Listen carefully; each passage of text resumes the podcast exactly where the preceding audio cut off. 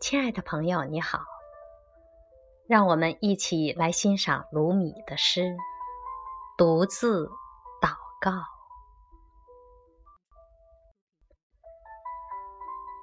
我们经常面临外界的甜蜜点心的诱惑，而我们很少能拒绝这份诱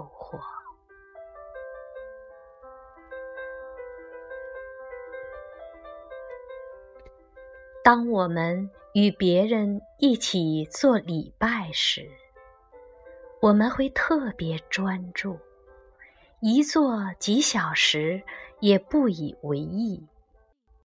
但换成是独自祷告，我们可能待不上几分钟，就听从各种欲念的驱使，而匆匆站起。不过，这些都是可以转化的。地下的矿物质在被树吸收以后，会变为树的一部分；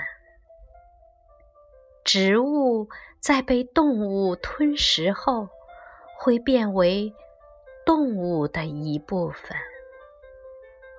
同样，人。也可以卸下身体这件沉重的行李，变得轻盈。